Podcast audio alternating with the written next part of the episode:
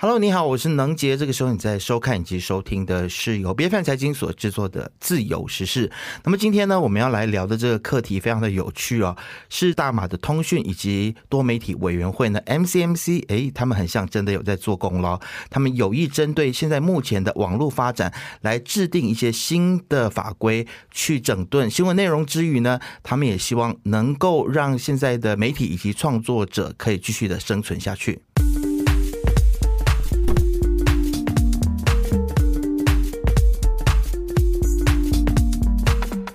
那么，其实今天我们要来探讨的这个事情呢，就是大马通讯以及多媒体委员会 （MCMC） 他们最近就跟 Meta 还有 Google 他们在讨论未来的一些网络的发展，而且他们是希望去制定一些的方式来去微管数字平台的内容哦。那为了让大马的媒体可以继续的永续发展呢，希望可以讨论出一个方案。让类似 Google 以及 Meta 这样子的平台呢，可以给新闻内容的创作者一些公平的补偿。这个到底是一个怎么样子的一个做法呢？其实就很像是他们想要呃考虑去采纳澳洲还有加拿大的一个模式，来保障新闻内容的创作者的收入哦。那么二零二一年的这个十二月，澳洲已经落实了新闻媒体还有数字化平台强制议价标准，那么让这个澳洲的新闻机构呢，可以向社媒来。要求，那要求他们什么呢？就是要求他们来付费。那么在二零二三年呢，六月份的时候，加拿大也通过了在线新闻法。呃，规定 Meta 还有 Google 必须要向新闻媒体交纳一定的这个费用，才能够转载内容，还有提供相关的链接啊。那么在八月份的时候呢，加拿大的平台也停止提供新闻服务。那么 MCMC 除了要做这件事情之外呢，他们也希望说要去制定一些的框架，去处理假新闻的这样子的一个问题。那另外呢，涉及三 R 的课题，还有诈骗、虚假信息等等呢，都是 MCMC 想要去解决的问题啊。其实 MCMC 想要解决的问问题非常的多，但是他们要如何去解决？然后我呃要怎么样去解决才能够让各造都开心啊？也不会妨碍到新闻自由。那么今天要探讨这样子的一个话题呢，我们邀请到了马来西亚乌龙工大学的新闻系的讲师许君怡老师来跟我们一起来探讨。老师好，你好。是，其实老师你在刚刚听到我在介绍的时候，你觉得说现在这个你你会不会有一个感觉，其实就觉得说很像 MCMC 现在真的开始动了起来哦？你有这个感觉吗？有，但是我觉得好像有好多事情要处理的感觉。是，而且他们很像是一下子要处理非常多的事情，对不对？包包括了这个媒体的生存啊，还有这个创作者的生存，还有如何去打假新闻等等啊，要做的工作非常的多。但是，其实我们先来谈说这个关于很像是要去跟国外的这个模式，比如说澳洲还有加拿大的模式来学习，让现在的媒体以及这个创作者可以继续的生存下去。你对于这样子努力的这样子的一个方向，你是认同的吗？其实这个这样子的方针方面的考量，好像不是第一次提出。因为如果我没有记错的话，在疫情期间。大概是二零二零年，可能九月到十月期间那段时间呢，马来西亚的那个竞争委员会其实有提过，OK，因为当时候澳洲政府也开始在构思这样的一个议价的方针，所以当时候呃有一些媒体也也有稍微的去探讨，但是那时候大家探讨的那个层面不能说太过深入或者是广泛，因为当时候澳洲政府他们还在刚刚初步的去呃就是建立。这样的一个呃方针，那个法案当时候也好像还没有就是真的落实。但是这么几年下来之后呢，其实我们研究说，澳洲当他在二零二零至二零二一年真正落实这个方案的时候，其实我们看到一些呃报告显示，其实这个方针它的方向跟它本来的那个原则可能是非常好的，尤尤其是对于媒体机构来说。但是可能我们考虑那个实际层面的时候，可能就有一点点呃值得再去探讨、深入探讨的东西。比如说，当澳洲政府提出来的时候呢，呃，其实谷歌还有当时候的脸书还不是叫 Meta 嘛，当时候他们其实就是很不爽。因为觉得说我凭什么要和你平分我的这个广告收入？但是在另外一方面，新闻机构就觉得，因为很多读者或者是用户呢，都已经依赖这个社交媒体或者是这个呃科技大巨头的平台去呃吸收新闻资讯，所以他们少了很多广告收入，所以他们就觉得，哎，你应该跟我平分的。所以在这样的一个各自都有各自的那个利益冲突的时候呢，所以他们当时候在澳洲的那一方面，他们就变成说，不如我们，所以他的他的那个法案叫做 News Media Bargaining Code，就是议价的这个呃方式，就是说我代表媒体机构，我和你这个科技大巨头，我们来商讨。到底你要平分多少？所以当很多呃媒体学者他们在开始去研究这个方案的细节的时候，发现其实实际层面来说是不容易去落实的。嗯，而且感觉上很像每个国家都有自己特殊的一些状况还有情况。那比如说加拿大或者是澳洲，它的这个新闻机构，它所做出来的这个新闻的价值，我所谓的价值就是它的呃，可能涉及到全球的一个受众的这个价值，跟马来西亚。呃，我简单讲，就是大家可能对于他们的呃这些媒体机构所写的新闻更加有兴趣，因为可能更具全球视野。对，那我们马来西亚的新闻机构是不是能够跳出自己的这个本地的框架，让更多的人来来看我们的新闻啊？包括了我们自己的市场规模，可能也没有别人大。对对，这这些都是不是也都是要去思考的问题？对，因为呢，如果比如说我们刚才探讨说澳洲的新闻机构。比如说 Rupert Murdoch 旗下的这些新闻机构，他们可能是如你说的，就是站在全球的视角去，他们可能的受众群是全球的，各来自各个国家。但是在马来西亚的话，如果说呃，但是当地澳洲也有一些比较本地的呃小规模的那个新闻机构，呃，从资料显示呢，其实在这个方案他们的这个 bargaining code 呢。他们的小机构是相当吃亏吃亏的，OK，因为他们的那个受众群不多，可能他们就是呃坎贝拉。那一那一代的那个受众群，那他们的市场的那个分化就没有那么大，所以当他们要代表这些小的规模的新闻机构，要派代表去和 Meta 或者是跟谷歌商商讨说我们要分多少的这个这个钱的时候呢，可能这些科技大巨头是不会去 entertain 他们的，嗯嗯，对，所以但是如果你我我觉得你刚才谈到加拿大也很有趣，因为加拿大他们也也最近通过了一个法案呢。是强制这个科技大巨头谷歌、Meta 也好呢，去呃注重或者是修改他们的演算法，去多发，就是呃怎么说呢？promote 就是宣导他们的加拿大本地的这个内容，嗯哼，因为其实就算加拿大这么大的国家也好，西方国家也好，他们其实在文化方面也受到了很多外来文化的冲击，所以他们的本本土的内容创作者也其实在挣扎，所以可能就考虑到这样的，他们的加拿大政府就说，就想要强制这些平台呢去多宣传他们的本地内容，嗯哼。但我觉得这个可能马来西亚是可以考虑的，但是我就不太确定说，在这样子的一个方针之下，在马来西亚那个那个实际的层面是是否可行，这是我们要考虑的。而且还有另外一些层面的问题要去解决啊，就是说，其实像 Meta 或者是像是 Google 他们这样子的一个平台，他们去所谓的引用呃这些创作者的。所谓的内容也好，哦，不管是影片或者是文字，那其实引用到一个怎样子的程度才算是引用呢？我我我想这个可能是不是也要去定义？那比如说，如果是 Google 或者是 Meta 他们去重新的报道或者重写你的新闻，或者现在用 AI 的技术，他把各家不同的媒体的新闻来做一个 AI 的统整，然后再发布，那这个算是引用吗？我觉得其实这个问题很有趣，因为呢。呃，其实，在大多数的时间，谷歌和 Meta 呢，他们其实没有太过依靠新闻内容去制造那个流量的。所以，其实现在市场上有一个出现不平衡的一个依赖关系，就是科技公司他们其实不不太主要依赖新闻内容去。呃，维持他们的高流，反而是媒体可能需要这些科技公司对来让媒体更多的曝光。对，所以其实反而是新闻机构、媒体公司需要这一些串流平台，甚至是呃这个社交媒体。所以你会看到说，很多各大的新闻机构，他们都各自在呃谷歌也好，谷歌其实不太有，因为谷歌是 search engine，但是他们可能会在脸书或者是 Instagram 自己。创办自己的官方的账号，所以其实他们是需要社交媒体的平台去为他们制造流量，所以。这也是为什么在各国，包括西班牙，还有呃其他的欧洲国家，他们也陆陆续续推出类似这样的一个法案的时候，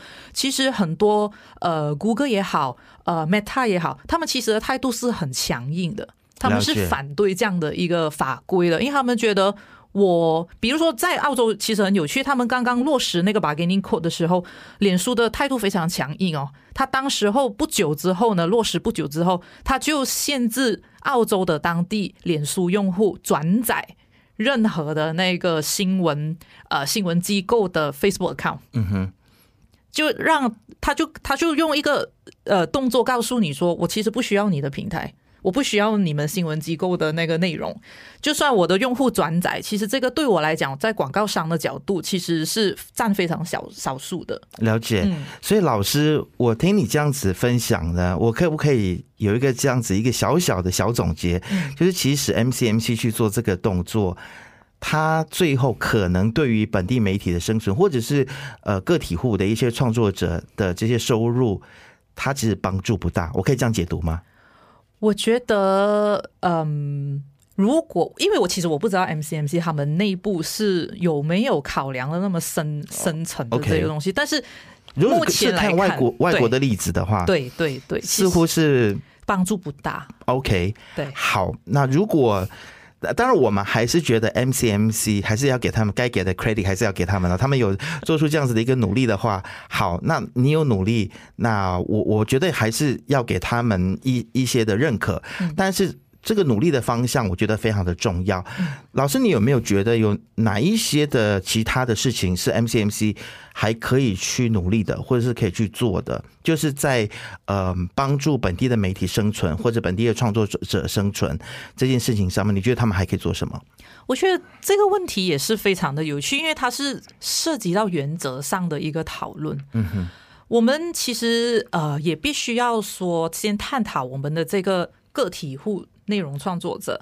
呃，甚至是新闻机构也好，他们他们自己应该会认同说，我在制造内容或者是制造新闻资讯的时候，我需要大量的时间还有成本的。嗯哼，所以他们的那个不舒服的点，我是说，从内容创作者甚至是新闻从业员也好，他们不舒服的点是说，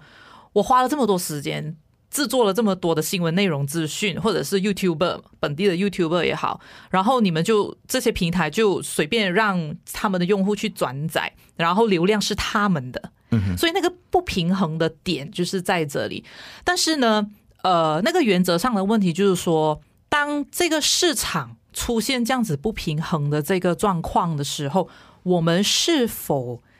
只依赖政府来介入帮我们解决这个问题？还是说应该要让它开放，让这个自由市场去运作？这个这个，我觉得是原则上的问题。然后我也不太确定要如何回答，因为如果你问我个人意见的话，我个人是主张说，有时候在马来西亚的那个呃情况来看哈，我们已经有很多的法规了。嗯，从我们的新闻自由、言论自由，甚至是内容创作的自由度来讲，我们已经有太多的现成的法律去限制了。那如果现在 MCMC 介入，我我我不知道用介入这个字还是帮忙哪一个字是会比较好。我觉得他们是希望帮忙啦，对，但可能一不小心就变成介入这样子。但我那个我也我也不确定，因为我们也没有在他们的那个会谈当中。对，我我们是不确定，但是我们看到很多国际上面的例子，就是常常会从想要帮忙变成就是逐渐的介入。但是我我我曾经我记得呃范奇斐他在一个。访谈里面，他就有说到，包括我之前我访问百灵果，嗯，感觉上他们他们的意思就是说，其实他们就是政府，你不要太多的介入，然后你也不需要太帮忙，你只要把这个法规松绑，然后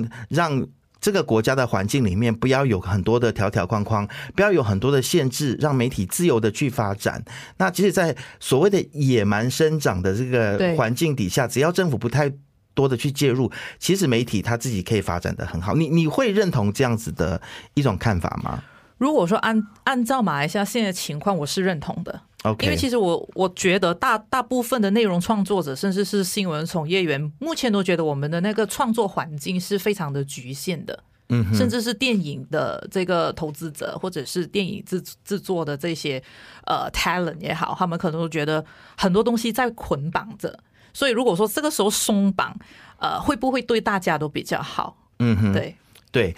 提到其实松绑啊，或者是介入的问题呢，我觉得我们要向下讨论的就是关于说这个呃 MCMC 他们现在，或者是应该说是整个通讯部了，他们现在有这样子的一个想法，是希望说能够来制定一些法规。那不管是对于创作者也好，其实我觉得创作者或是媒体法规已经非常多了啊。对他现在很像他们还要在思考说，是不是要来立法，然后来规管这一些的社交媒体平台。那他们的说法是说，想要去呃限制假新闻，或者是想要去限制关于这个三 R 的一些课题啊。如果有三 R 的课题的话，希望说这这些社社交媒体可以把这些的内容给拿下来。其实老师你怎么样子看这个通讯部他们的这个想法？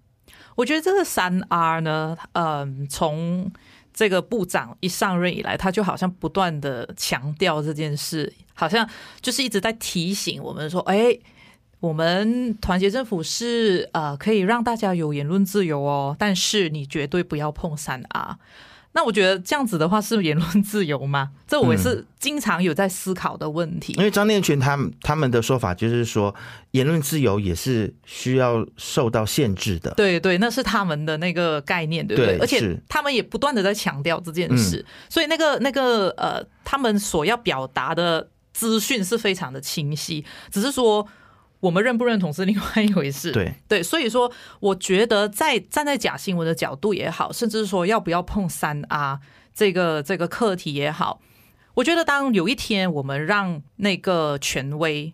就是掌手握权力的人去跟我们定断这个是假新闻，那个是假新闻，还是不是假新闻的话，我觉得是非常危险的。因为有一天，比如说现在，我个人是不太认同那个 Sabanania 嗯 dot com 的，，OK，因为我觉得，当我们在这个整个社群在交流、进行这个资讯交流的时候，如果有一个权威的人告诉我们，哎，这个是假的。然后你自己能够去亲自去审核吗？答案是不可以。这样的时候，我就觉得我们好像把那个政府的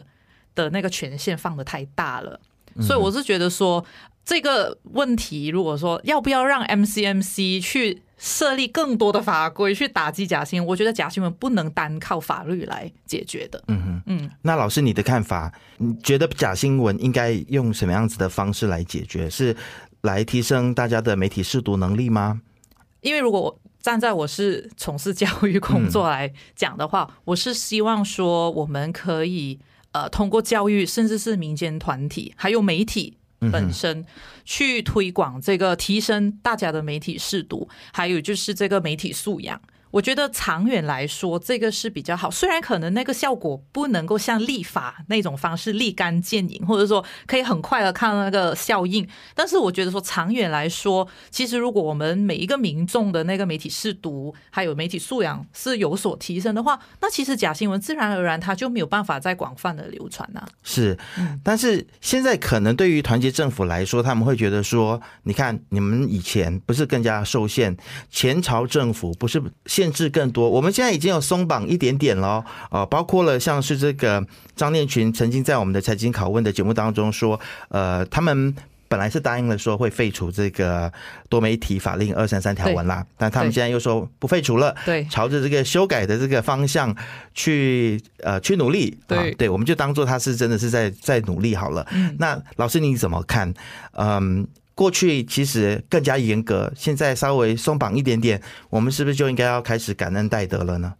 其实至于现在真真的有松绑吗？其实就是一个感觉的问题嘛。还有可能有一些 NGO，他们可能就会用数据来去证明说，现在的政府其实是有没有放宽言论自由。可能从那个呃 prosecution，就是控告一些呃其他人的这个这个案件的数量来看的话，可能他们的政敌，他们的政敌，对对对，可能控告的人比起前前朝政府是少了。那单单靠这个就能够去断定说现在松绑了吗？更多自由了吗？其实也不一定。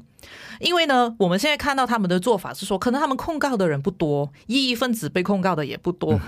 但是。我们也会同时看到部长、副部长，甚至其其他的就是呃当权者，他们也是透过媒体。呃，一直在不断的提醒你不要碰三 R 哦，你不要碰这个三 R。其实，如果我们站在另外一个角度去看，我们是真的不能够讨论吗？然后，比如说我们看到外国，我们也会看到在英国，比如说他们也是有皇室嘛。嗯，我们在街头上会看到说他们恶搞英女王的面具啊，或者现在查尔斯王 啊，这个国王的面具，或者是有 YouTube 去就是去呃去模仿去搞笑，其实。大家都好像很 OK，当然你会考量到说他们的可能的民主进程跟我们不一样，但是从他们的那个情况来看，真的我们必须要思考的是，这些课题真的不能碰吗？可能有些东西，大家比如说我们谈到这个个体户的内容创作者，或者是这个呃搞笑的脱口秀的演员也好，真的不能碰这一些吗？所以这样的情况下，我我个人是不觉得说我们有享受了。比较多的言论自由，而且感觉上比较吊诡的，就是现在有很多的政治人物，他们很像可以畅所欲言，比如说对马哈迪啊，或者是对他们就是可以就是无限上纲的，一直在讨论种族的议题、宗教的议题，然后呢，只要人民一讨论啊，就会被对付，对对对，严刑峻峻法的部分啊，对，所以这个这个也是蛮不公平的。而且感觉上是现在团结政府说他要给我们言论自由，但是他却在他整个的言论自由的框架里面开了一个后门啊，他有三 R 的规定，对，然后然后这个解释可能也是模糊不清的，很像就是为了要方便有一个后门，对，随时可以再拿起这个法律的藤鞭，对，再来对付他们想要对付的人，对对，所以民间会有这样子的一个疑虑，老师你自己会有这样子的疑虑吗？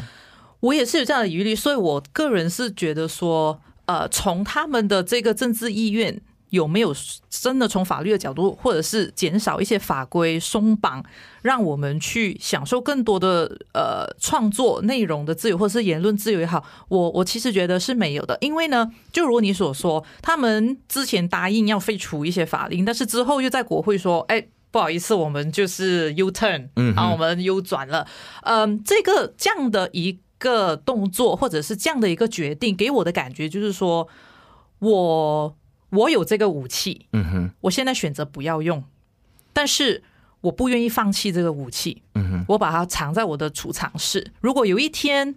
情况不对了，我需要的时候，我还会拿起来。所以，其实我们传播学者，呃，各大的学术人员，或者是说 NGO 也好，其实我们强烈要求的是，你要把这个武器放下来。就是，所以你真的放下来了，我们才真的觉得说，我们真的享受那个自由了。是，嗯，而且现在已经来到了一个马来西亚，我们可以看到说政党轮替的一个这样子的一个政治局势哦。对对。所以，如果今天团结政府在比如说下一届大选，那西蒙。他败下阵来，然后又是换成别人的话，其实他们也要思考说：你现在不把这个武器给废了，对，以后这个武器就是历朝历代都可以使用，对，那倒不如就是在你们现在还在。就是执政啊，现在已经没有绝对多数了啦。但是，对对，因为刚刚那个塞萨蒂已经宣布退出嘛，就在我们录音的前一天。对，但是我觉得其实团结政府也好，或者是西蒙也好，应该要去思考自己的历史定位。如果你们可以真的是还权于民，真的做到说这个媒体改革的话，这个在未来的教科书上面。未来的历史是会记他们一笔的嘛？对，对不对？但是这个还是回到政治意愿的问题啦。呃，老师。我对于现在团结政府有没有这样子的政治意愿，其实我我不是那么样子的乐观啊。但是我们还是可以提出建议，就算是狗飞火车也好，对，我们还是要提建议。有没有哪一些国外的一些不错的做法？你觉得马来西亚可以参考的？你是说从法法律的对法规的角度，比如说像台湾啊，他们现在是用这个 NCC，对对对。那我们马来西亚其实很像也有一个所谓的呃媒体委员会，不知道老。老师有没有听说他们在就是那个 Media Council 是吧？对对对对，但现在好像还里面还有一些拉扯的部分，这样子。对，但是我也是听说说，其实也不容易。嗯，那如果说真的要参考的话呢？呃，我不会说特定是哪一个国家，因为每个国家，尤其是欧洲、欧盟国家也好，英国也好，还有美国也好，他们的那个原则上，可能他们从这个处理新闻自由、言论自由，可能他们的那个方向是比较相似的。OK，呃，我就觉得说，可能从西方国家的角度来参考的话呢。嗯，他们也有各自的那个所谓的 media council，嗯，因为他们的那个原则上就是说法用法律来钳制呃新闻机构。呃，相比起我们马来西亚的话，他们法律是比较少，但是不能说完全没有。就如呃，刚才你提到说，他们也认为说言论自由其实也需要有限制。比如说，在美国的话，他们可能就是恐怖主义就是一个他们非常在乎的点，所以你不可能在你的社交媒体宣扬恐怖主义。这是他们政府会呃，就是采取行动的。那在英国可能就有那个公立媒体的这个模式，让我们去参考他们的 BBC。那 BBC 是直接呃向国会交代的。那他们服务的，就因为这样的一个模式，呃，可能他们服务的对象就是直接是对他们的人民，所以他们在这个公共利益上的一些议题讨论，可能就会做得比较好。所以其实如果马来西亚真的要谈媒体改革的话，呃，它可能是一个非常漫长的东西，因为有很多东西可能要同时进行。第一，我们可能要谈的是我们的媒体的法律能不能松绑。那松绑的同时，那我们的媒体的这个创作的内容的数值能不能提高？那你要提高媒体素质的时候，你可能要考虑的就是劳资的问题，你能不能吸引到真的人才去做优质的内容？嗯，然后另外要考量的是我们马来西亚读者的那个素养，嗯我们能不能就是有那个呃试读能力，说去支持优质媒体，然后新三社一直报道新三社的媒体，我们就不要让它有那么多的流量，所以那个读者的那个素质也是我们必须要去。探讨的，嗯哼，那这个东西就是可能要从教育那一边方面去落实，嗯所以我们要做的东西太多了，真的好像要是完全打掉重练的那种感觉，嗯，而且老师，我我现在觉得说。真的，我非常认同你说的，就是现在我们要做的事情很多。我们现在很像就是这个婴儿刚刚学走路而已。对，其实将这个呃废除法令，然后让这个整个环境能够不被这个法令所限制松绑，我觉得都是第一步。对，你看到其实，在国际间有很多的做法，包括了呃政府完全的退出媒体、政党退出媒体、公共媒体的建立等等。其实还这个整个媒体改革还有很多很多。多的事情要做，对。那如果现在政府连第一步的政治意愿都很不愿意的话，我其实真的很难想象说马来西亚要怎么样子成为，就像安华他的计划，希望我们可以成为就是可能世界三十大的经济体。哇哦，对我我觉得这个理想非常远大，但是如果你在很多的改革细节上面没有做好的话，你要成为三十大、五十大经济体，我都觉得非常的困难。嗯，可能撇开经济不说。当我们只是探讨说人民的那个 well being，我们的生活的素质，你有没有一个呃健康自由的这个生长环境、生活环境？我觉得这个可能我们也必须要在乎的。那如果你你没有这个自由的空间，让我们优质的内容创作者也好，新闻的从业员去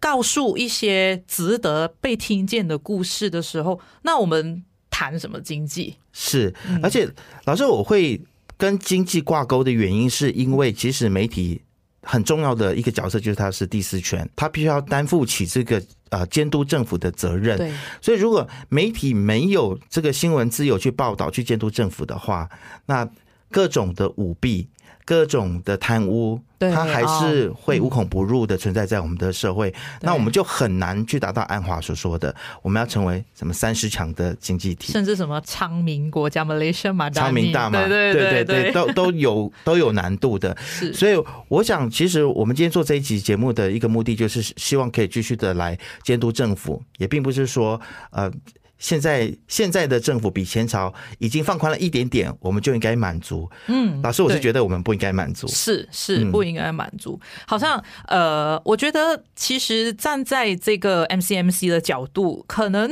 努力是有被看见。嗯，就好像刚才你提到说，呃，他们真的好像有在就是为这个社会。至少可能做一些起步，至少开始这个面谈是非常好的一步。只是说我们因为好像感觉大家心比较急哈，就是努力有没有方向，这个也很重要。所以我也不知道说 MCMC 内部他们是否考虑的层面可能是呃，他们知道那个课题的复杂性，嗯，只是说当参考了其他已经正在领先的国家。然后我们当我们发现说，在实际上层面、实际层面来考虑的话，其实真的不容易。那其实也回归到我们刚才提提到，改革从来就不是容易的事。所以，如你所说，我们也好像是 baby step。嗯哼。那至少，至少我们已经开始了 baby step 吧？我觉得。对，好，老师还是比较乐观一些，觉得至少我们开始已经有开始了，就是一个好事。对，但不能松懈。对对，是我们不能松懈，要继续的来监督。那今天还是非常谢谢老师来到节目当中，希望下次还有相关的议题，如果 MCMC 或者是通讯部接下来有一些什么样子的动作值得探讨，我们再请老师回到节目当中来。好，谢谢。好，谢谢老师。自由时事是 BFN 财经所制作的节目，你可以在财经的官网 c a i j i n 点 m y，或者是 BFN 的网站以及手机应用程式，或者到各大播客平台都可以听到我们的节目，或者你也可以在 YouTube 以及 Facebook 上面看到我们这一节目的视频，记得一定要订阅和分享。自由时事，自由聊时事，让你做出正确决策。